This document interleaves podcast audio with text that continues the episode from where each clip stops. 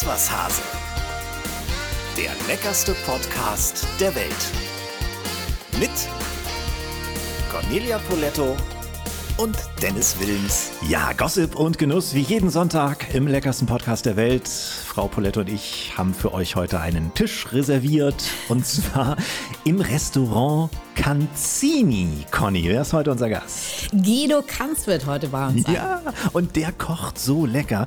Also es sind auf jeden Fall sehr tolle Bilder, die man da immer von ihm äh, auf Insta sieht. Er ist quasi Kraft seines Amtes im ersten deutschen Fernsehen der Nummer 1 Spaßvogel Deutschlands. Verstehen Sie Spaßmoderator, Comedian, Karnevalist Guido Kanz heute bei uns. Zu dem schalten wir später. Jemand, den man sich wahrscheinlich herwünscht, wenn mal wieder alles schief geht, ne? was schief gehen kann. Ich zumindest wünsche mir dann immer, oder ich entdecke mich bei dem Gedanken, bitte lass es jetzt, verstehen Sie Spaß sein. Wo ist die Kamera? Wo kommt jetzt gerade Guido Kanz irgendwo vor? Was war bei dir mal so ein Tag, wo richtig alles schief ging? Kannst du dich erinnern? Es war ein unfassbarer Tag. Es war einer meiner glücklichsten Tage. ähm, Und zwar, als ich erfahren habe, dass ich meinen ersten Michelin-Stern bekomme. Und äh, da war natürlich sofort eine Stimmung und das ganze Restaurant hat irgendwie mitgefeiert. Wir haben hinterher kaum noch Kollegen und so weiter. Und wirklich mitten im Abendgeschäft, wo wir alle voller Euphorie gekocht haben, so gut wie noch nie, hatten wir einen Wasserbruch, Wasserrohrbruch. Und das Wasser stand ungefähr 10 Zentimeter hoch in der Küche. Die erste Kellnerin flog hin, rutschte aus. Also es war die Hölle. Aber kennst du dieses Gefühl, wenn du so voll Adrenalin bist, du merkst es einfach nicht, obwohl die Füße im Wasser stehen und alles äh, schief geht, was nur schief gehen kann. Aber die Freude hat es tatsächlich äh, ausge... Wie sagt man? Äh, Ja, hat es ausge- einfach über, übertüncht Ja. oder übertönt. Ja. Ausgeglichen, so Ausgeglichen, heißt es, ja. ja. Habt ihr es dann in den Griff bekommen dann später? Musste alles äh, teuer renoviert werden? Oder? Äh, es, nee, wir haben es in den Griff bekommen. Es war relativ äh, überschaubar, der Schaden, aber ähm, war an dem Abend auf jeden Fall völlig egal. Am nächsten Tag hat der Dirk, der Flenker, der hat es wieder hingekriegt. Was für ein Prank. Bist du so ein in den 1. April-Schicker? Nee, finde ich total doof. Ist Findest du es ne? lustig? Nee, überhaupt nicht. Ich habe ja eine äh, Geschichte am 1. April erlebt, äh, das ist ja einfach unfassbar. Da bin ich damals mit meiner noch sehr kleinen Tochter ähm, in Richtung meiner Eltern gefahren, weil ich in einem äh, Möbelhaus am nächsten Tag kochen sollte. Und dann habe ich so gedacht, so, weißt du was, du musst morgen früh aufstehen, lass uns noch mal tanken. Und äh, dann kann ich am nächsten Tag sofort äh, losfahren. Meine Tochter sollte bei meinen Eltern übernachten und äh, ich steckt dieses Ding rein und es läuft und läuft und es war auch schon irgendwie bei knapp 70 Euro. Und äh, ich gehe so vorsichtig an meine Handtasche und sage, Paula, sag mal, äh, das kleine Portemonnaie, ne, mit dem du gespielt hast, äh, wo hast du das hingetan? Dann musste ich feststellen, an der Autobahn, ne, da ist man ja besonders kritisch. Äh, und ich hatte das Portemonnaie nicht dabei. Keine Papiere, kein Geld, kein gar nichts. Und dann habe ich gesagt, Paula, egal wie, du musst jetzt an meine Hand und du musst ein ganz trauriges Gesicht machen. Und dann bin ich mit ihr zum Eingang und habe dann geguckt, ob irgendwie so ein einigermaßen seriös aussehender Mensch da vorbeikommt. Und äh, dann habe ich ein Opfer gefunden. Ich kam mir wirklich so ein bisschen vor wie, ja, eigentlich wie, Schnorrerin. ja, wie eine Bettlerin. Und dann habe ich gesagt, entschuldigen Sie, das ist jetzt bestimmt äh, total blöd. Sie denken auch, ich wäre irgendwie verrückt, aber ich habe tatsächlich mein Portemonnaie vergessen. Meinen Sie, Sie könnten mir helfen bei der Tankrechnung? Ich würde Ihnen die auch sofort am nächsten Tag überweisen. Und dann hat er mich echt ein bisschen kritisch angeguckt. Er sagt, ja, woher soll ich denn wissen, wer Sie sind? Und äh, Sie haben gar nichts dabei. Und dann sage ich, ja, da ist mein Auto. War übrigens auch ein Auto, was mir zur Verfügung gestellt wurde. War noch nicht mal mein Auto. Egal wie, habe ich dann zu ihm gesagt, ich bin übrigens auch, also ich koche auch ab und zu im Fernsehen. Hast du die Nummer Und dann gespielt, sagt er ja? zu mir, ja, dann kennen Sie ja wahrscheinlich Christian Rach. Dann habe ich gesagt, ja, Christian, das ist ein ganz guter Freund von mir. Klar, also wir kommen ja beide aus Hamburg und so weiter. Also er hat es gemacht, aber nicht so ganz einfach. Und äh, dann habe ich sofort am nächsten Tag das äh, Geld überwiesen und dann noch ein Kochbuch mitgeschickt als, als kleines Dankeschön. Und dann hat, hat er mich tatsächlich nochmal zurückgerufen und hat gesagt, es wäre ihm so unangenehm. Er hätte die Geschichte natürlich zu Hause seiner Frau erzählt. Und der hat gesagt, sag mal, spinnst du, Du das doch? Doch die Poletto. Aus dem Fernsehen, die Köchin. Wie kannst du da nur eine Minute nachdenken mit dem kleinen Kind auch noch?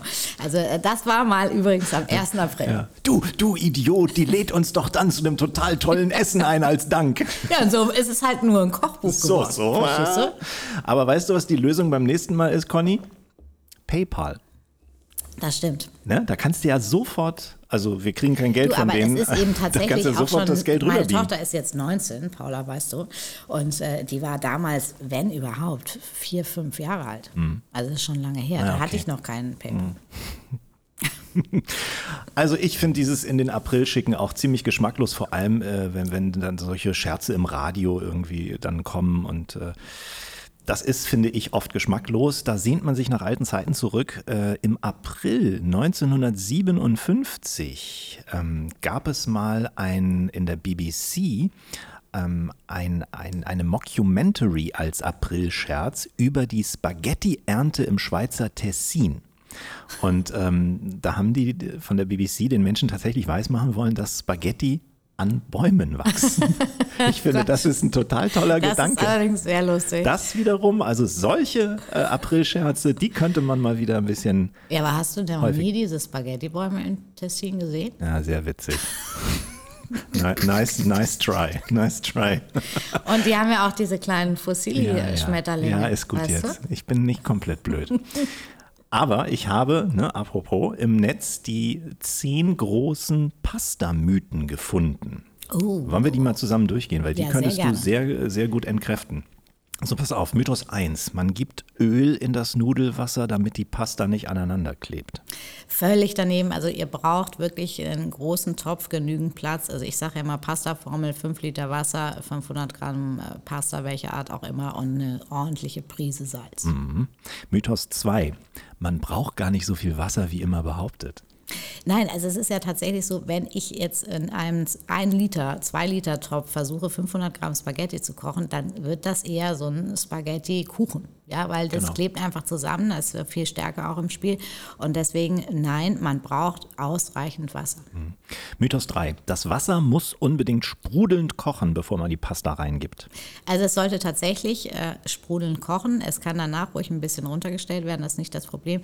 Aber wenn ich die Pasta in so lauwarmes Wasser gebe, dann wird die eben tatsächlich sehr schmierig außen und behält trotzdem diesen zu harten Kern. Das ist dann auch nicht mehr nett al dente, sondern es ist einfach unangenehm. Mhm. Mythos 4. Die Pasta sollte immer wieder umgerührt werden, damit sie nicht am Boden festklebt.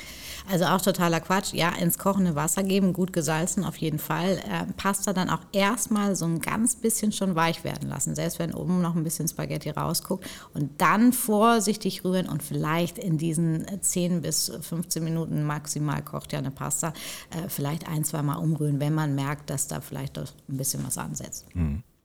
Mythos 5, das Wasser muss nicht unbedingt gesalzen werden.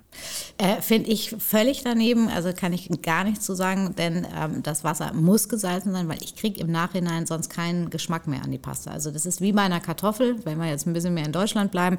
Wenn ich die ohne Salz koche, dann kann ich zwar nachsalzen, aber es ist was anderes, als wenn ich sie mit Salz koche. Mhm. Wie viel Salz? Also wie gesagt, ich sage ja immer, also eine, eine ordentliche äh, Prise. Also ich probiere auch tatsächlich das, das Nudelwasser. Äh, das Nudelwasser. Mhm. Also ich, Kann ich bezeugen. Salz ins kochende Wasser, damit äh, das Salz sich nicht unten am Boden absetzt und so eine Art Verkalkung hinterlässt. Und dann probiere ich das und wenn das zu salzig ist, gebe ich noch ein bisschen was zu und zu wenig natürlich äh, andersrum. Mhm.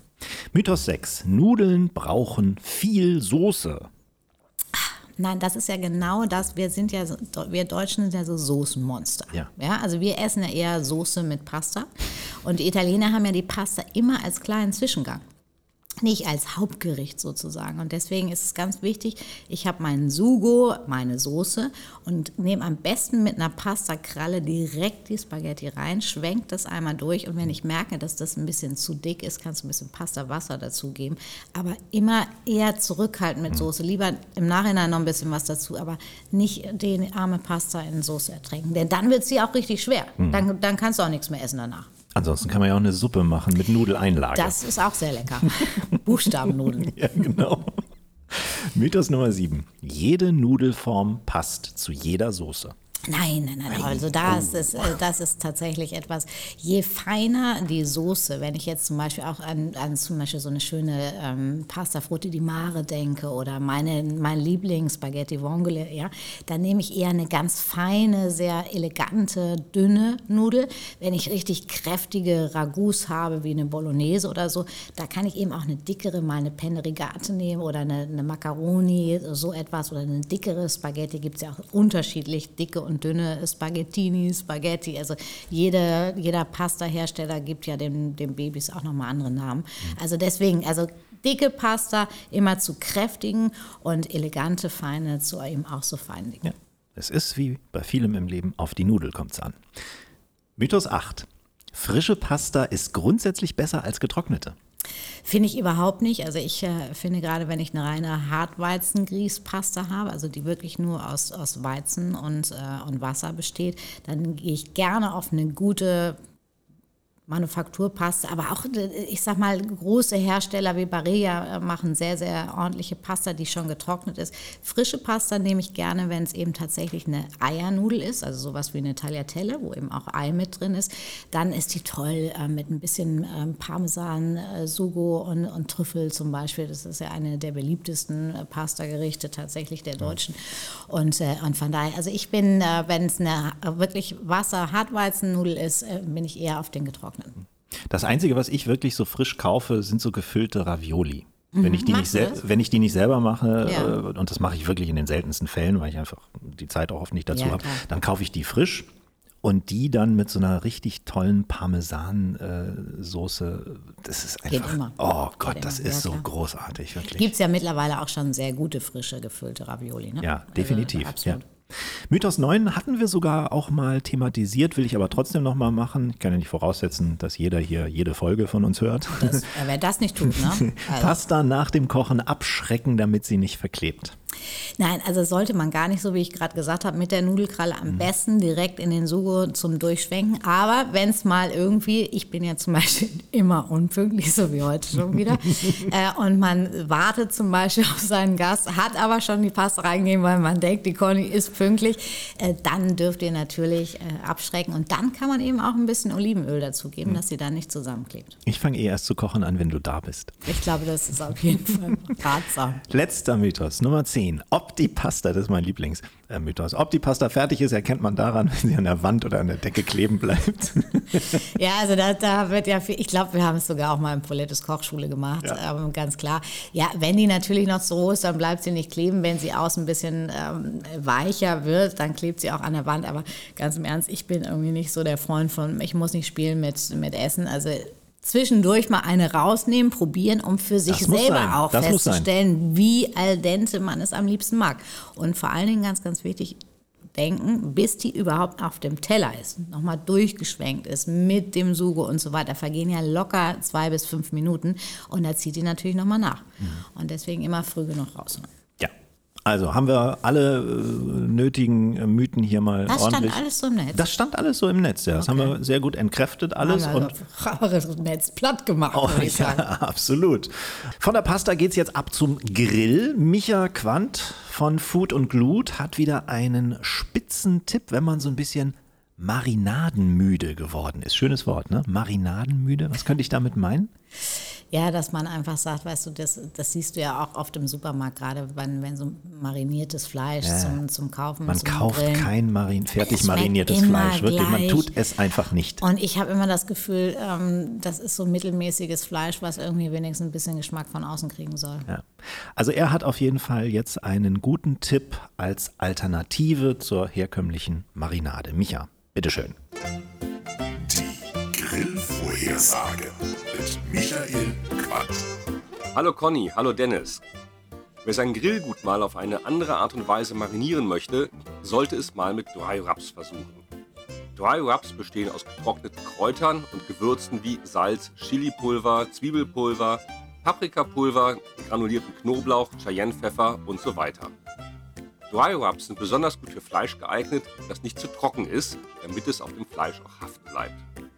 Die Anwendung gelingt einfach immer und die Gewürzmischung bildet an der Oberfläche des Grillfleisches eine knusprige Kruste.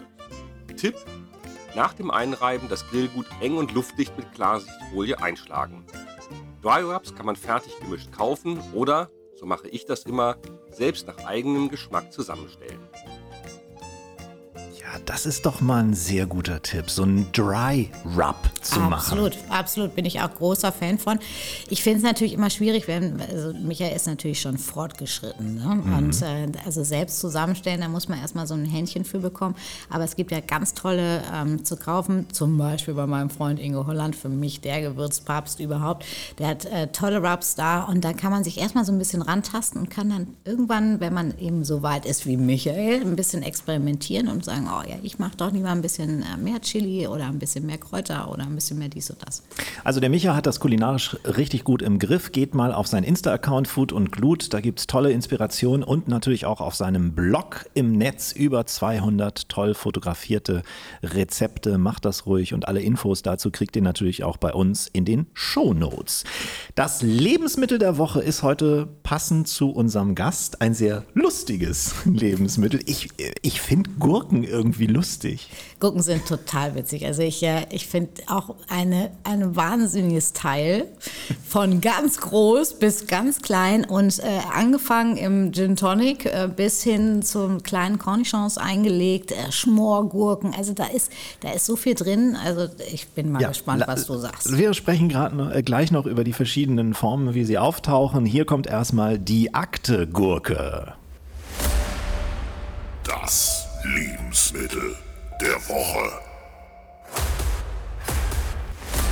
Ja, die Gurke gehört zu den Kürbisgewächsen. Ihr Ursprung ist wahrscheinlich Indien vor 3.000 bis 4.000 Jahren. Auch die alten Römer kannten das Gemüse schon und verbreiteten Gurken im Mittelmeerraum.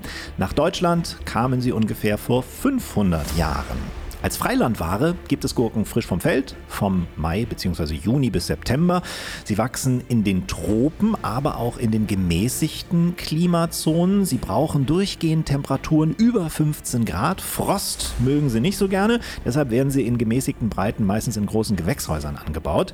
Die größten Anbaugebiete liegen in China, im Iran und in Russland. Die meisten europäischen Gurken werden in den Niederlanden, Spanien und Griechenland in Gewächshäusern angebaut. Sie enthalten bis zu 97 Prozent Wasser, sind also für unseren Flüssigkeitshaushalt sehr gut, damit auch für unsere Haut. Sie regen durch ihre Bitterstoffe unsere Verdauung an und weil Gurken so wassertreibend sind, setzt man die Salatgurke schon seit Jahrhunderten als Naturheilmittel gegen Flüssigkeitsansammlungen im Körper ein. Soweit unsere Recherchen. Jetzt Sie, Frau Poletto. Ja, du hattest es gerade schon gesagt, wahnsinnig vielseitig Ja, geschmort. also ich bin, ich bin wirklich äh, großer äh, Gurkenfan, weil ich, äh, ich mag auch unglaublich gerne ähm, eingelegte Gurken, ob Senfgurken, ob Essiggurken, äh, Salzgurken in jeder Form. Ich finde, man, sie, sie geben überall ganz viel Geschmack. Also ich habe ja schon gesagt, Gin Tonic mit ein bisschen äh, Gurke geht ja auch immer mal, um so eine Gurkensaison auch mal zu starten.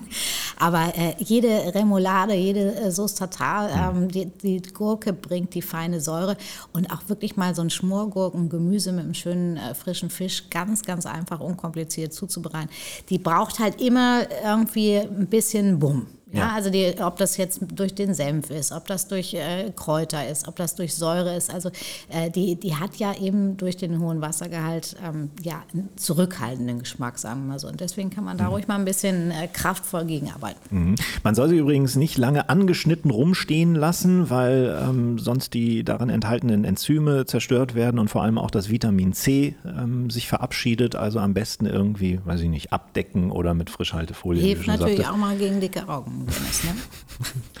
so ein Gurkenscheibchen. Ja, ja, genau. Äh, Wenn man die Gurke am Abend zu viel im Gin Tonic hatte, legt man sie sich am nächsten Tag, sollte man die Scheiben aufheben, damit man sie sich am nächsten Tag auf die Augen legen kann. Ja, genau. Ähm, ungefähr eine Woche kann man sie halten im Gemüsefach. Halten, aufbewahren. Und dann sollte man sie aber innerhalb von zwei bis drei Tagen essen. Ja, aber auch gerade jetzt in dieser Zeit, ne, mal so ein geeistes Gurkensüppchen zum Beispiel, auch sehr, lecker. sehr lecker. Oder auch mal so eine geeiste Gazpacho, also da kommt ja noch ein bisschen Tomate und Paprika dazu. Eine ganz, ganz leichte, erfrischende Suppe, die äh, sehr viel Spaß macht. Ja. Ich mag sie aber auch ganz normal abends, gerade im Sommer, zum Dippen. Man kann ja tausend Dips zu Gurken machen, auch selbst machen, mit Magerquark, mit äh, allen möglichen Schmand, äh, Gewürzen. Klassisches Tzatziki. Oh, auch ja. immer lecker, Mm, oder? Absolut, ja. Muss man halt am nächsten Tag keinen Podcast aufzeichnen, aber ähm, schon lecker. Die rohe Salatgurke ist relativ schwer verdaulich, besonders wenn man sie, wenn man sie mit Schale isst und äh, wenn man da seinem Magen etwas Gutes tun will. Es gibt einen Trick, wie sie besser bekömmlich für uns ist. Einfach die Scheibe salzen und ungefähr zehn Minuten ziehen lassen, dann kann man Gurken besser vertragen. Wir sind große Gurkenfans, das halten wir auf jeden Fall fest. Das halten wir fest. Aber vielleicht nochmal zum Abschluss, äh, auch bei jedem Gurkensalat, egal wie ich den schneide, ja, äh, ganz bisschen vorher salzen und so zehn Minuten ziehen lassen, dass so ein bisschen das Wasser rausgeht. Das ist immer ganz schön. Dann verwässert auch nicht das, was äh, sonst hinterher noch dazu kommt. Ob ich jetzt nur eine Vinaigrette habe oder ähm, einen klassischen Rahmengurkensalat, wie auch immer. Ja, das gibt's beim, also das ist bei uns in der Familie Tradition, so einen richtig tollen Gurkensalat mit Schmand. Also schön Schmand, salzen, pfeffern, mit Zwiebeln, kleinen Zwiebelwürfelchen vermischen, dann so ein ganz kleines bisschen Gurkenwasser auch rein von Ja. den äh, ganz Das normalen. Gewürzen. Genau, Essiggurkenwasser. Und dann da Gurkenscheiben reinschneiden. Nicht zu dünn, nicht diese ganz, wo du durchgucken kannst, sondern ein bisschen dicker. Das ist ein so Hammer-Sommersalat. Frage, Kerne raus oder Kerne drin lassen? Drin lassen. Ja, Ja, ich weil- mag die ja auch gerne. Weil äh, diese, dieses Schmandgemisch kann ruhig durch das gurkeneigene Wasser auch noch ein bisschen verwässert werden. Dann ist es nicht ganz so dickflüssig. Also ich, großartig. Wie gesagt, bei uns Wilmsens eine große Salattradition. Ja, das wissen wir schon wieder mehr von dir. Wir freuen uns jetzt auf unseren Gast. Direkt aus der Spaßzentrale Deutschlands. Er hat, glaube ich, schon fast auf jeder Bühne in der Republik gestanden, ist im Fernsehen und auf den Bühnen sehr erfolgreich. Nicht nur seine Haarfarbe und seine Frisur hat großen Wiedererkennungswert. Hier ist der Entertainer Guido Kanz. Wow, ja, was für eine Ansage. Vielen Dank. Herzlich willkommen. Hallo, Guido. Guido, 25 Jahre auf der Bühne, Porzer Urgestein, Comedian, Moderator. 30, bitte. Wie viel? Schon 30? Ja, ich wollte gerade fragen, Ja, ob ich 91. 30 schon. Aber ursprünglich äh, BWLer, Uni Köln, Jahrgang 1971, verheiratet, Karnevalsdebüt 1991. Das stimmt jetzt aber alles, oder? Ja, Wie kamst du, Guido, zum Karneval? Oder ist es blöd, einem Kölner so eine Frage zu stellen? Aber ich bin ja auch Kieler und ich habe nichts mit Segeln am Hut, weißt du? Also die Sprotte spricht mit dem äh, Kölsch-Trinker. Genau. Ähm, ich, mein Vater ist äh, aus Baden-Württemberg, ähm, genauer gesagt aus Stuttgart und ist auch, weil er BWL studiert hat, nach Köln gezogen, hat da eine Frau aus dem Ruhrgebiet kennengelernt. Meine Mutter, die kommt gebürtig aus Essen, äh, die war bei der Deutschen Welle tätig und dann haben die sich irgendwie kennengelernt und fanden sich irgendwie ganz cool. Und dann äh, kam mein Bruder auf die Welt und irgendwann ich auch noch auf die Welt. Also, äh, sagen wir mal, von der Regionalität keine gebürtigen Kölner und auch nicht unbedingt den Karneval in den Genen. Wobei mein Vater in Stuttgart schon auf der Bühne gestanden hat mit seinen Brüdern und gesungen hat im, in, dem, im, in der Fastnacht, im Fasching in, in Stuttgart. Und ähm, dann war der aber in einem Karnevalsverein. Ich fand Karneval schon immer toll als Kind äh, auch was ich da im Fernsehen gesehen hatte. Und dann hat er mich mitgenommen, mal zu diesem Verein, um mal ein bisschen reinzuschnuppern. Und dann durfte ich, glaube ich, mit 16 zum ersten Mal auf die Bühne, weil äh, eine Nummer nicht gekommen ist. Und dann habe ich da ein paar Witze erzählt. Seitdem bin ich infiziert. Und äh, ja, das ist meine Wurzel. Und der Karneval hat mir ermöglicht, viel zu trainieren, um alles das zu erreichen, was, was ich machen durfte bis jetzt. Das glaube ich auch. Wenn man beim Karneval auf der Bühne gestanden hat, dann kann einen doch eigentlich keine Live-Situation mehr herausfordern, oder? Ja, sagen wir so, das Feuilleton äh, geht ja mit dem Karneval nicht so ganz gerecht um aus meiner Sicht. Ne? Äh, Karneval steht immer für äh, keine Qualität, betrunkene Gäste und das, was man auf der Bühne erzählt, hat kein Niveau und die Leute lachen sowieso über alles. Die Realität sieht natürlich ganz anders aus, wenn Leute trinken und feiern, das kennen wir von uns selber vielleicht auch, dann ist man nicht sehr aufmerksam und es dann noch zu schaffen mit Wort, also Musik mag einfacher sein, aber mit Wort Leute dazu zu bekommen, äh, zuzuhören äh, und dann vielleicht auch noch zu lachen um 0.15 Uhr mit äh, anderthalb Promille ist äh, durchaus schwierig, aber du hast recht. Ein gutes Trainingslager, wer äh, es schafft, in einem Zelt vor 2500 Frauen, die eigentlich darauf warten, dass danach irgendwie Brings kommt, äh, halbwegs noch zuzuhören, der hat es im normalen Künstlerleben leichter. Jetzt haben wir hier neben mir auch eine, äh, eine Anhängerin des äh, Karnevals und du darfst jetzt mal ein legendäres Karnevalkostüm von Frau Poletto raten. Was denkst du, als was ist sie auf dem Karneval unterwegs gewesen? Kölner Karneval, Kölner ne? Karneval. letztes ja. Mal. Oh, das letzte Mal. Der war, glaube ich, die, Cornelia war, glaube ich, vielleicht war sogar im Rosenmontagszug mit dabei. Kann das sein? Bist du nicht mitgefahren vielleicht? Das sogar? wäre auf jeden Fall mal ein Traum, Guido. Vielleicht kriegen wir das ja, wenn es irgendwann mal wieder Karneval gibt, äh, hin. Ja, ich war das letzte Mal auf dem Kölner Karneval äh, als Stinktier verkleidet. Nein. Ja, War eine Charakterrolle. Das ist aber, äh, das ist wirklich äh, typisch, dass, dass äh, viele Frauen äh, dann auch gerne in der Gruppe sich so ähm, vorher überlegen, naja, als was gehen wir denn dieses Jahr als Reh oder vielleicht auch als Stinktier. Ich finde das ganz süß. Ähm, vielleicht nur warm, so ein Kostüm. Ich weiß nicht, wenn das draußen war, war es vielleicht ganz gut.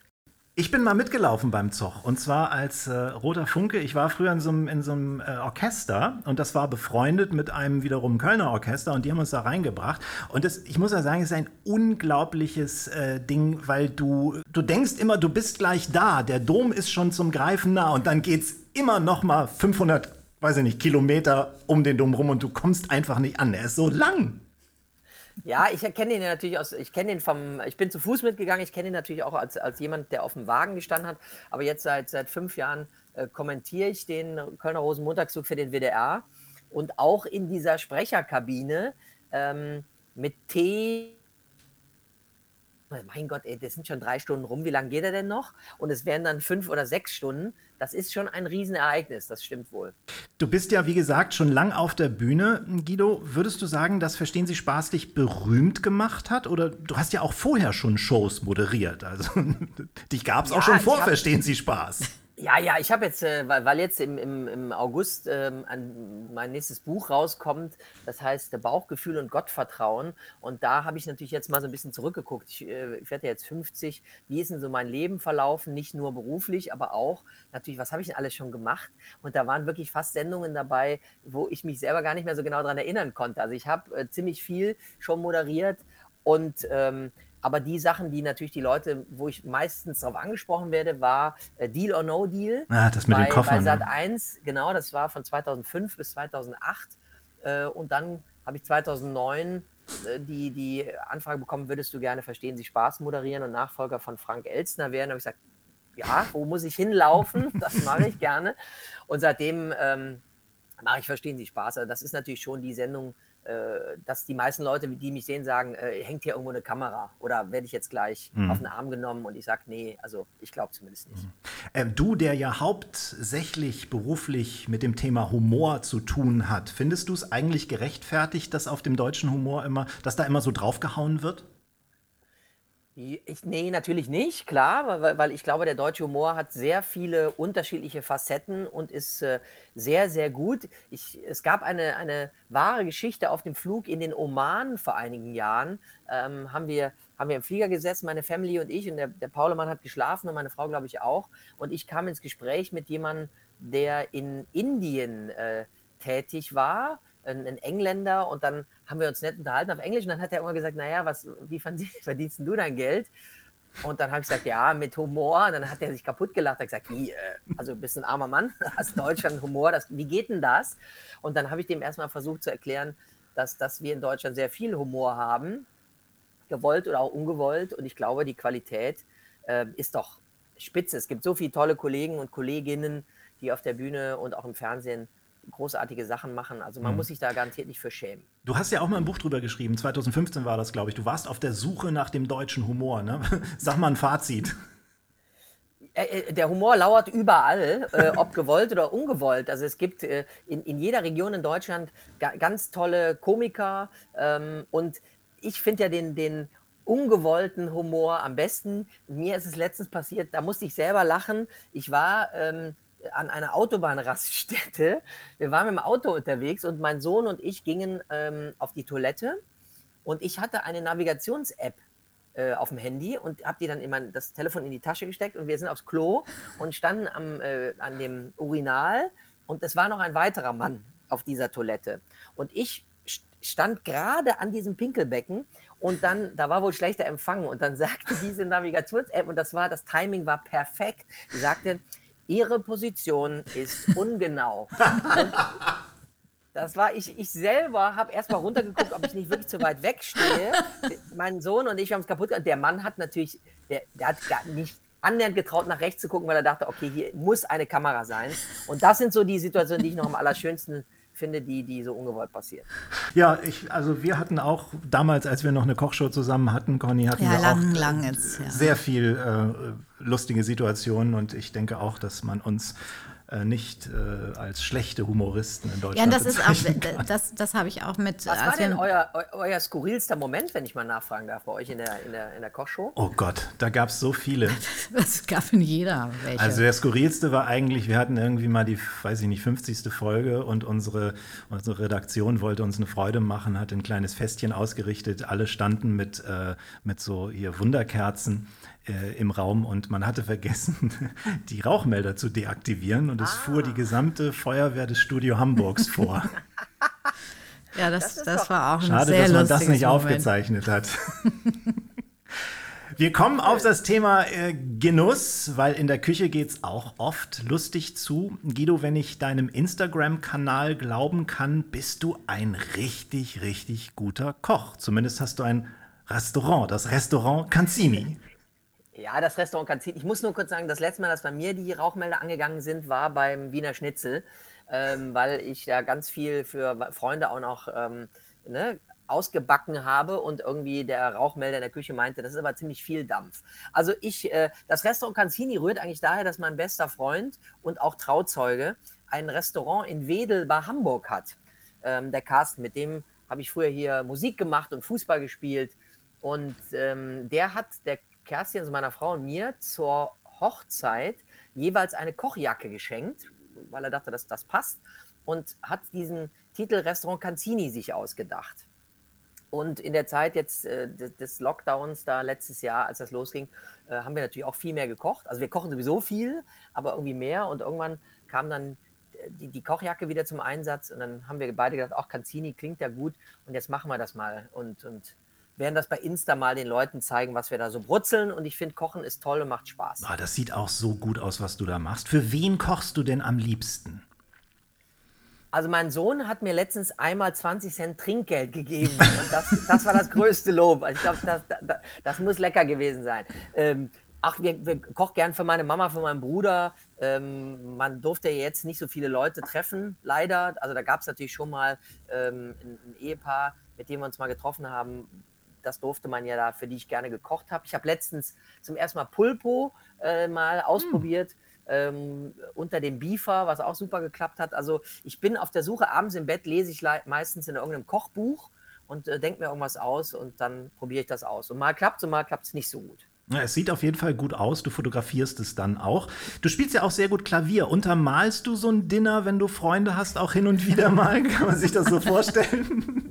Also ich spiele auch natürlich jetzt wieder viel mehr Klavier. Ich spiele aber auch in meinem Solo-Programm, sollte es denn irgendwann im Herbst äh, dann eigentlich meine richtige Premiere haben.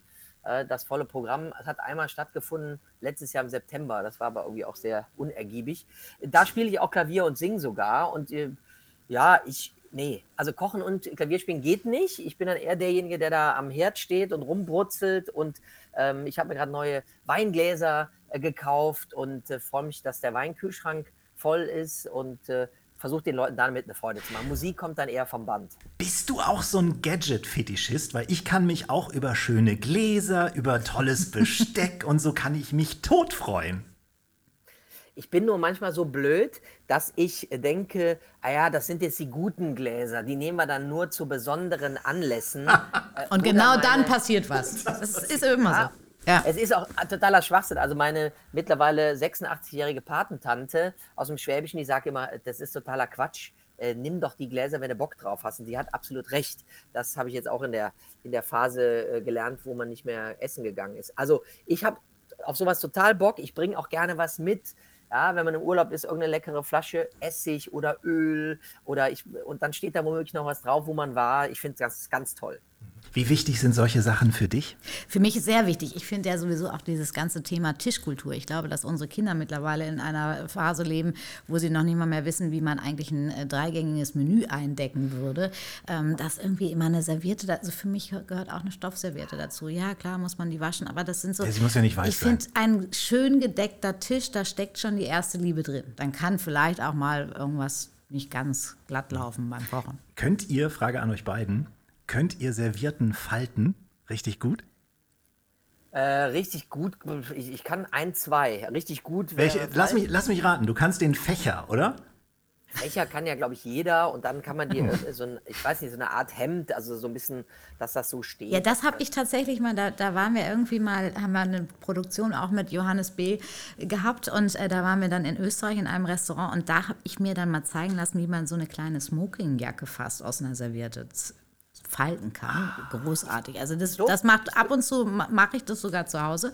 Ansonsten finde ich eigentlich, je weniger man die Serviette anfasst, desto besser. Also ich rolle ja, die am liebsten einfach nur so das auf. Stimmt natürlich. Oder? Das stimmt, aber ich, hab, ich durfte mal einen Tag auf einer Butler-Schule äh, fürs Fernsehen drehen und äh, war ganz fasziniert, dass die wirklich einen, einen Tisch mit Laserpointer eingedeckt haben, damit auch wirklich jede Flucht gegenüber und so alles genau gestimmt hat. Und ich bin bei dir, Cornelia, dass das ein toller Tisch, wenn der gut gedeckt ist, ähm, äh, einfach das Erste ist, man kommt hin, sieht das, da freut man sich schon. Äh, ich bin ein absoluter äh, Tischkulturen-Fetischist, um das jetzt mal so auszudrücken, zum Leidwesen meines Sohnes auch.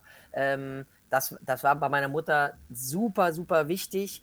Ähm, und ich finde, die hat immer gesagt, es ist, du, man muss wissen, wie man eine Currywurst isst, aber man muss auch wissen, wie man äh, ein Mehrgänge-Menü in einem teuren Restaurant zu sich nimmt. Und da bin ich absolut bei dir. Ich glaube, wenn man beides kann, ist super. Und deswegen äh, ist das hier bei uns in der Familie ganz wichtig. Mhm. Guido, wenn du dich jetzt an einen Tisch setzen könntest und du bräuchtest nur zu schnippen, wie sehe dein perfektes Dinner aus, was du dir herzaubern würdest? Also du redest jetzt, also erstmal fände ich tolles Besteck schön. Ich mag gerne äh, was Mattes, also jetzt nichts Glänzendes. Äh, mattes Besteck in Silber fände ich toll. Stoffservierte super. Ähm, dann nicht zu viel auf dem Tisch, aber so, so ein bisschen Tischdeko fände ich auch toll. Äh, und essenstechnisch, also ich würde gerne einen Champagner zum Aperitif trinken wollen weil ich finde, das ist ein sensationelles Getränk äh, zum, zum richtigen Anlass. Also ich finde, mhm. es gibt. Also Conny äh, bringt hin und wieder einen mit, auch zur Podcast-Aufzeichnung. Hat sie ja, lange nicht mehr gemacht. sofort die Stimmung. Das hebt Was sofort die hast, Welchen hast du denn mitgebracht zum letzten Mal? Vielleicht kannst oh, das ist eine, ich glaube, das war eine Flasche Bollinger. Kann Bollinger oh, gehört ja auch, auch mit zu, zu meinen Lieblingen. Ne? Ja, ähm, äh, also einen schönen Champagner fände ich gut. Es gibt übrigens finde ganz furchtbar, wenn Leute Champagner verspritzen. Das darf man nur, wenn man Fußballweltmeister wird oder ein Formel-1-Rennen gewinnt. Das finde ich ganz bitter. Also trinken. Dann ähm, bleiben wir bei den, bei den Getränken, würde ich gerne leckeren Weißwein trinken, ähm, der Holz gesehen hat, auf jeden Fall. Das wäre mir wichtig. Ähm, ich finde auch einen schönen Chardonnay, der ein bisschen Holz gesehen hat, toll. Ähm, oder irgendeine alte Re Ja, also leckeren Weißwein sollte dabei sein. Dann äh, essenstechnisch. ähm, Vorspeise würde ich irgendwas aus dem Meer bevorzugen wollen. Ähm, äh, oh, was, was könnte man dann? Also einen schönen Thunfisch-Tatar, Lachs-Tatar, vielleicht auch einen, einen, leckeren Hummer, wenn er gut ist, der ähm, vielleicht nur kurz so eine Plancha gesehen hat. Ähm, Fände ich gut. Ein Salat sollte auf jeden Fall irgendwie mit dabei sein und dann das Hauptgericht würde ich mich ähm, sowohl auch Wild, Lamm fände ich toll oder kann auch ein tolles Stück Rind sein. Äh, ja, muss gar nicht so viel dabei sein. Ich, Sättigungsbeilage finde ich überbewertet. Mhm. Ich mag eher Gemüse. Satt würde ich gerne von den, von den leckeren Sachen werden und nicht von irgendwie Kartoffeln oder sonst was. Das ist nicht so meins. Und wenn es denn ein. Ja, es ist ja auch Guido, alleine, das, alleine dieses Wort Sättigungsbeilage. Ich finde, das ist, das, das ist auch aus, irgendwie so. Das ist ein Verwaltungsdeutsch. Ja, absolut. Ja, Aber ich finde, er hat ja überhaupt keine Erwartungshaltung, ne? Nee, gar nicht. Ich, du, ich, ich schiel die ganze Zeit zu Conny rüber und wollte ihr nämlich gerade den Ball zuspielen. Der Herr Kanz ist aber ein Gourmet, oder? absolut. Nein, die soll, ich dachte, sie schreibt mit. Für den nächsten Besuch bei dir. Ja, und Nachtisch, äh, Nachtisch, äh, also Käse, ganz am Schluss auf jeden Fall einen guten Käse. Ich habe einen entdeckt, einen, äh, ich habe einen Cheddar entdeckt aus Wales. Ähm, mit Trüffel, der ist wirklich eine Wucht, eine Eins. äh, würde mir wahrscheinlich schon reichen. Würde mir schon Also es ist, reichen. es ist sehr, sehr schön, das zu hören, Guido, kann ich nur sagen, denn ähm, alles, was du aufgezählt hast, äh, liebe ich auch. Und ich würde einfach mal vorschlagen, wenn du das nächste Mal in Richtung Hamburg kommst, äh, dann kochen wir mal mit Dennis zusammen genau dieses Menü, was du Oh. Notiere Oder? Das wäre ziemlich cool. Das Essen, ist ja, notiert. gute Idee. Guido, gibt es für dich dann auch absolute No-Gos in der Küche? Ich esse wirklich alles, was ich nicht so gerne esse, ist ähm, eine Kalbsleber. Das ist nicht mein Favorite. Ich musste das ziemlich oft essen. Meine Mama hat das sehr gerne gegessen. Das war aber von der Konsistenz des Fleisches nicht so meins. Da würde ich lieber eine, eine ähm, Kaninchen- oder Geflügelleber, die finde ich ein bisschen fester, äh, eher essen. Nierchen gab es bei uns auch, finde ich gut, aber so Kalbsleber ist nicht so ganz mein, mein, mein Lieblingsessen. Kann jemand in deinem Haushalt noch kochen oder bist du der Einzige? Nein, meine Frau kocht auch. Wir haben auch schon ein paar Kochkurse zusammen gemacht. Nee, nee. Ach echt, so richtig pärchenmäßig? Äh, auch schon. Wir hatten mal sogar, ähm, das haben Freunde organisiert, gab es nur, dass, dass mehrere Pärchen das gemacht haben. Ähm, haben wir aber auch schon, ich weiß gar nicht, ja, mehrere Sachen schon gemacht. Weihnachtsmenü mal zusammen gekocht. Äh, Grillseminare habe ich einige gemacht. Auch mit meiner Frau schon. Conny, Conny ist- Pärchen-Kochkurse, trägt das nicht eher zur Entzweiung bei? Nee, nee, nee. Also die sind meistens, die sind meistens sehr gut miteinander, sonst würden die sich auch gar nicht äh, gemeinsam zum Kochkurs anmelden. Ja, man hat immerhin scharfe, allerdings man hat scharfe Messer in der Hand. Ja, nee, nee, das, das ist Quatsch. Aber äh, ich merke schon, dass es oft eher so frisch Verliebte sind. Ich glaube, die wollen sich dann auch gegenseitig nochmal so zeigen, wie Mhm. toll sie kochen können. Und oh, das habe ich doch mal gemacht. Und also das, äh, ja. Wenn man länger zusammen ist, pfeift man äh, gegenseitig einander eher an. Ne? Nee, aber jeder hat doch trotzdem auch so Sachen, die er äh, gerne macht und richtig gut kann. Also das Thema Backen und so, da habe ich gar nicht so richtig Ahnung von, dass das äh, kann meine Frau aber äh, viel, viel, viel besser. Und jeder macht dort dann Sachen, wo er drauf er Bock hat. Und wenn man dann zusammen ähm, irgendwas vorbereitet und sagt, okay, und hinter schmeckt es auch noch, ist um, am allerbesten. Also wer so viel äh, gutes Essen fabriziert und auch gleichzeitig zu sich nimmt, der, äh, der muss auch Sport machen. Ich weiß, dass Sport Ja. auch eine große Rolle in deinem Leben spielt, Guido. Zumindest auf Instagram sieht man dich äh, sehr sportlich, oft zum Beispiel beim Radeln in solchen sehr professionellen Outfits. Äh, wo bist du da so unterwegs? Du hörst die Ironie in meiner Stimme. Ja, natürlich. Also Radeln habe ich, hab ich für mich entdeckt, weil meine Knie nicht mehr so wollen, wie ich will. Ich habe äh, 40 Jahre ähm, aktiv Fußball gespielt und äh, eigentlich habe ich mein, für mich selber diesen, diesen, den, äh, sagen wir mal, das Altersteil noch nicht so richtig äh, wahrhaben wollen, was Fußball angeht. Aber ich habe Arthrose in beiden Knien, weil ich viel gekickt habe und merke, dass das Laufen, also ich hab, bin auch schon Marathon gelaufen und Halbmarathon, ähm, für meine Knie nicht gut ist. Und deswegen äh, habe ich Fahrradfahren entdeckt. Das macht aber riesen Spaß, weil man viel einen größeren Radius hat. Das ist das, was mich eigentlich am Radfahren begeistert. Man kommt nicht wie beim, beim Laufen, hat so seine 10 Kilometer Runde oder sowas, sondern da kommst du eben mal 70 Kilometer in die Richtung oder das ist anders und macht, macht riesen Spaß, äh, knieschonend. Und was ich jetzt für mich entdeckt habe, ist Wandern. Und äh, wir wandern jedes, jedes Wochenende. Äh, allerdings mit dem, ja, der Hintergrund ist, dass wir jetzt äh, im Sommer äh, über die Alpen wandern werden. Äh, es gibt die E5, so einen Fernwanderweg. Äh, mit Kindern machen wir das sogar. Bei uns ist der Paul, der mit muss. Und wir, äh, das, das wird, glaube ich, spannend, von, vom Allgäu nach Meran zu laufen. Wow. Äh, und das ist, glaube ich, eine Sache, die, die Und das halten die Knie aus? Da gehe ich von aus, dass ich, man hat ja Stöcke auch mit dabei, wenn es ja, runtergeht. klar. Ein bisschen peinlich, aber äh, ich glaube, dass ich meine Knie merken werde, aber ich glaube, dass ich sehr glücklich im Iran hoffentlich ankommen werde. Also Drücken wir Fußball. mal die Daumen. Drücken wir die Daumen. Fußball, du hattest auch mal so eine Altherrenmannschaft, das ist jetzt gerade nicht mehr so angesagt bei dir, Doch, oder? ich spiele noch in der Lotto 11 Rheinland-Pfalz und da spiele ich nicht mit Altherren, sondern da spiele ich mit Guido Buchwald, ähm, für alle, die... Best Ager. Ne? Äh, 1990 äh, Weltmeister mit Stefan Kunz ist mit dabei, äh, ganz viele Ex-Profis, Darius Wosch, viele Nationalspieler und ich bin, glaube ich, einer der wenigen Nicht-Profi-Fußballer und äh, bin da seit vielen Jahren mit dabei und äh, treffe den Ball ganz gut. Also ich darf dann 90 Minuten durchspielen bei Hans-Peter Briegel, unserem Trainer. Nicht schlecht. Ja, dann wünschen wir dir toi toi toi, dass es die Knie aushalten. Ja. Seit der Sendung Vorfahren gesucht im WDR wissen wir ja auch, dass du ähm, ein Nachfahre von Kaspar Kanz bist. Das war ein Theologe und Reformator. Der hat zum Beispiel im 16. Jahrhundert eine Gottesdienstordnung bzw. eine Kirchenordnung entworfen. Welche Rolle spielt Religion für dich im Leben? Ähm, eine große, auch wenn man das vielleicht mir nicht zutraut.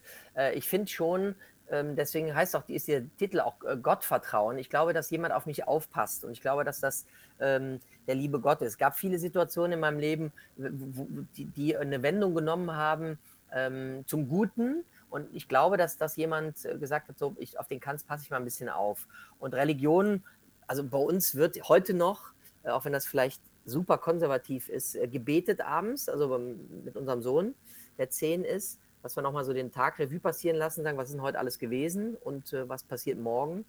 Ähm, und ich bin jetzt keiner, der jede Woche in die Kirche geht, aber ich gehe regelmäßig in die Kirche und ich finde äh, eine Kirche einen tollen Ort, äh, einen sehr spirituellen Ort, wo man einfach mal, was mache ich auf Tournee auch gerne, mal eine Kerze anmacht und sich mal so ein paar Minuten hinsetzt und ein bisschen zur Ruhe kommt und mal nachdenkt. Mhm. Das finde ich gerade in unserem Job wichtig, ähm, dass man mal weil wir alle so ein relativ hohes Tempo haben, ne? sind ja viel unterwegs, dass man mal ein paar Minuten hat, um abzuschalten und auch über sich selber nachzudenken. Und deswegen mhm. äh, finde ich Religion auch als Wert für Kinder, auch wenn die irgendwann sagen, interessiert mich nicht mehr, sollte man das Kindern zumindest mal anbieten und das machen wir. Ja, aber ich glaube, das ist genau das Thema, das Anbieten. Also Religion muss man auch vermitteln und äh, ich bin ja zum Beispiel, auch wenn ich in Hamburg geboren bin, äh, groß geworden in Nordrhein-Westfalen zwischen Paderborn und Bielefeld und meine Oma hat uns wirklich richtig, also ich will es jetzt nicht übertreiben, nicht in die Kirche geprügelt, aber es, es gehörte einfach dazu und man musste da hingehen, weil ja jeder guckt, ob die Kinder auch in der Kirche sind. Und ich habe zum Beispiel eben nicht so ein schönes Verhältnis äh, zur, zur Kirche. Religion ist, ist einfach nicht mein Thema, weil es irgendwie für mich immer mit Pflicht verbunden war. Und äh, wenn ich das höre, Guido, wie du mit deinem Sohn damit umgehst, was das für eine Selbstverständlichkeit kriegt, ist das, äh, so sollte es eigentlich sein. Bevor wir dir gleich äh, großen, hohen Beistand wünschen bei unserem Rezepte-Quiz, was gleich noch kommen wird. Vielleicht abschließend nochmal die Frage, Guido, ähm, nervt es nicht eigentlich, dass jeder, der dich im Supermarkt äh, sieht, denkt, na, gleich passiert was? Ach, das, nee, das, nee, gar nicht. Das, das heißt ja, dass ich da auch was richtig gemacht habe oder richtig mache. Ähm, dann, dann heißt ja, dass die Sendung angekommen ist, noch angekommen ist, dass Guido Kanz da verstehen Sie Spaß moderiert. Es nervt manchmal ein bisschen, wenn man auf einen Flieger wartet oder ein Flieger wieder mal äh, gecancelt wurde und andere Reisende, äh, die auch gefrustet sind, so wie ich auch sagen, ah ja, jetzt können Sie ja langsam mal auflösen, wir wollen nach Hause. Ich sage, Sie werden lachen, ich möchte auch nach Hause.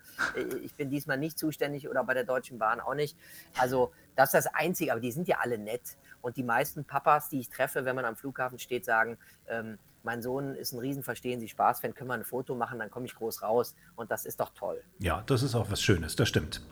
Jetzt gibt es von uns das traditionelle Rezepte-Quiz am Schluss. Juhu. Wir nennen Hauptbestandteile eines Gerichts und du musst durch diese Bestandteile auf das Gericht kommen. 1,30 hast du ungefähr dafür Zeit. Marlene Lufen und Thomas Anders haben relativ gut vorgelegt an, ne? mit mhm. neun und acht erratenen Rezepten und jetzt kommst hoffentlich du und schlägst die. Los geht's!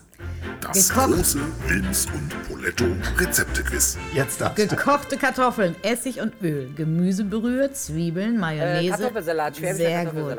Ah, Mehl und Hefe für den Teig, passierte Tomaten, Mozzarella. Pizza. Ja, welche? Olivenöl, äh, Oregano. Äh, Mozzarella. Äh, Pizza äh, Margherita. Na, ja, komm, lassen wir Geld. Ist Napoli gewesen, macht nichts. Butter, Eigelb, Zitronensaft, Salz. Beliebt zu Spargel. Äh, natürlich Hollandaise. Klar. Toastbrot, Eier, Milch, Butter, ähm, Zucker und ähm, Zimt. Ach, wie heißt der? Mein Gott, äh, Toast, äh, wie heißt er denn da? Ähm, Amaritta könnte man ja. sagen. Ja, genau so. Bauernbrot, Schinken, Käse, Eier, Gewürzgurke. Ähm, wie heißt er denn? Ähm, ach mein Gott, Strammer Max? Ja, genau.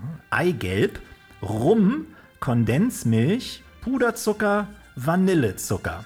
Ach du lieber Gott. Ähm, ach du, weiß ich nicht. Nee.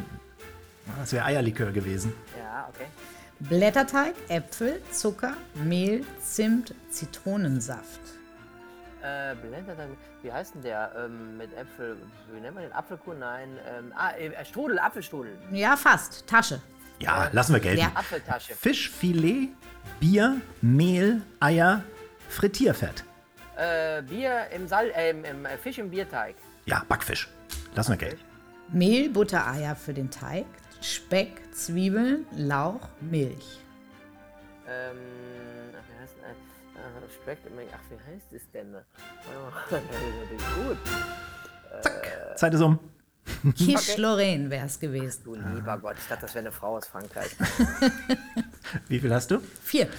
Und bei mir waren es drei, das heißt sieben. immerhin. Guido. Nicht so das schlecht, ist nicht so aller Ehren Er wert. stets bemüht. Ja, ja, genau. Mhm. Sehr gut. Wir danken, dass du den Spaß mitgemacht hast.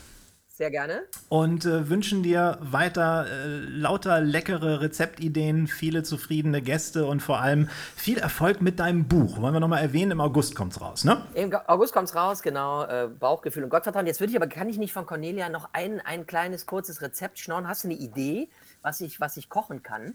Erzähl, was äh, du, überhaupt. Ja, was, was, was, wird's denn, was ist denn gerade angesagt oder was, was, könntest, du- was, was geht denn schnell und beeindruckt die, die Gäste? Also was ich ja liebe gerade in dieser Spargelzeit, äh, Guido, nicht immer nur klassischen Spargel mit der leckeren Sauce Hollandaise äh, zu servieren, sondern vielleicht mal ein weißes Spargelrisotto. Du schneidest die Spargel einfach, also schälen logischerweise, schneidest sie einfach äh, runter in kleine, so circa zwei Zentimeter große Stücke, machst einen klassischen Ansatz, also Schalotte, Knoblauch klein gehackt mit ein bisschen Butter angeschwenkt, gibst den rohen Spargel dazu. Die Spitzen lässt du separat, die kannst du hinterher zum Ausgarnieren nehmen, damit es auch schön aussieht. Und äh, dann gibst du den ungewaschenen Reis dazu, schwenkst das einmal alles kurz durch, kleines bisschen Weißwein zum Ablöschen und dann aus den Spargelschalen mit einem trockenen Brötchen lässt einfach nur einmal aufkochen, diesen Spargelfond heiß immer wieder zum Auffüllen, bis das Risotto so al dente ist, wie du es haben möchtest. Dann ganz am Schluss bisschen kalte Butter und geriebenen Parmesan drunter und jetzt kommt der Kick, frische Minze. Frische Minze. Sehr lecker. Und durch dieses immer nur wenig Flüssigkeit dazugeben, behält der Spargel tatsächlich den Biss. Und das macht sehr viel Spaß, ist mal eine ganz andere Spargelnummer. Geht Was macht denn das Brötchen in dem, wofür brauche ich das Brötchen? das Brötchen bei den Spargelschalen zieht, äh, zieht so ein bisschen die Bitterstoffe raus. Deswegen auch nur einmal aufkochen lassen, nicht weiter köcheln lassen und dann einfach nur diesen ganz leichten Spargelfond zum Auffüllen nehmen. Sensationell. Ja, Geht mit einem Stück. Fisch, passt, geht auch mal komplett vegetarisch. Und jetzt verrate ich euch, dass ich eine unglaubliche Spargelquelle habe, nämlich die Oma meiner Freundin. Das Kilo für 4 Euro. Unfassbar. Direkt vom Bauern. Ja. Soll ich euch was mitbringen? Sehr, sehr Ja, gerne. bitte. Das mache ich. Großartig. Guido, ganz, ganz herzlichen Dank und schöne Grüße nach Gonbotz. Dankeschön, ihr Lieben. Es war mir ein Fest. Es war riesig. Danke. Ciao, Guido. Ciao. Ja, Conny, bei mir hat es ja neulich wieder den Klassiker gegeben. Ne? Ich mache Spargel, ich mache die Hollandaise selbst. Muss die Hollandaise, sie gelingt, sie gelingt. Ja, ja, Sensationell. ja, aber ich will, sie, ich will sie warm halten und stelle sie wieder auf die Platte. ich Idiot. Und dann hattest du Rührei. Es ist komplett, ne, alles ausgeflockt. Ja. Es war eine Katastrophe.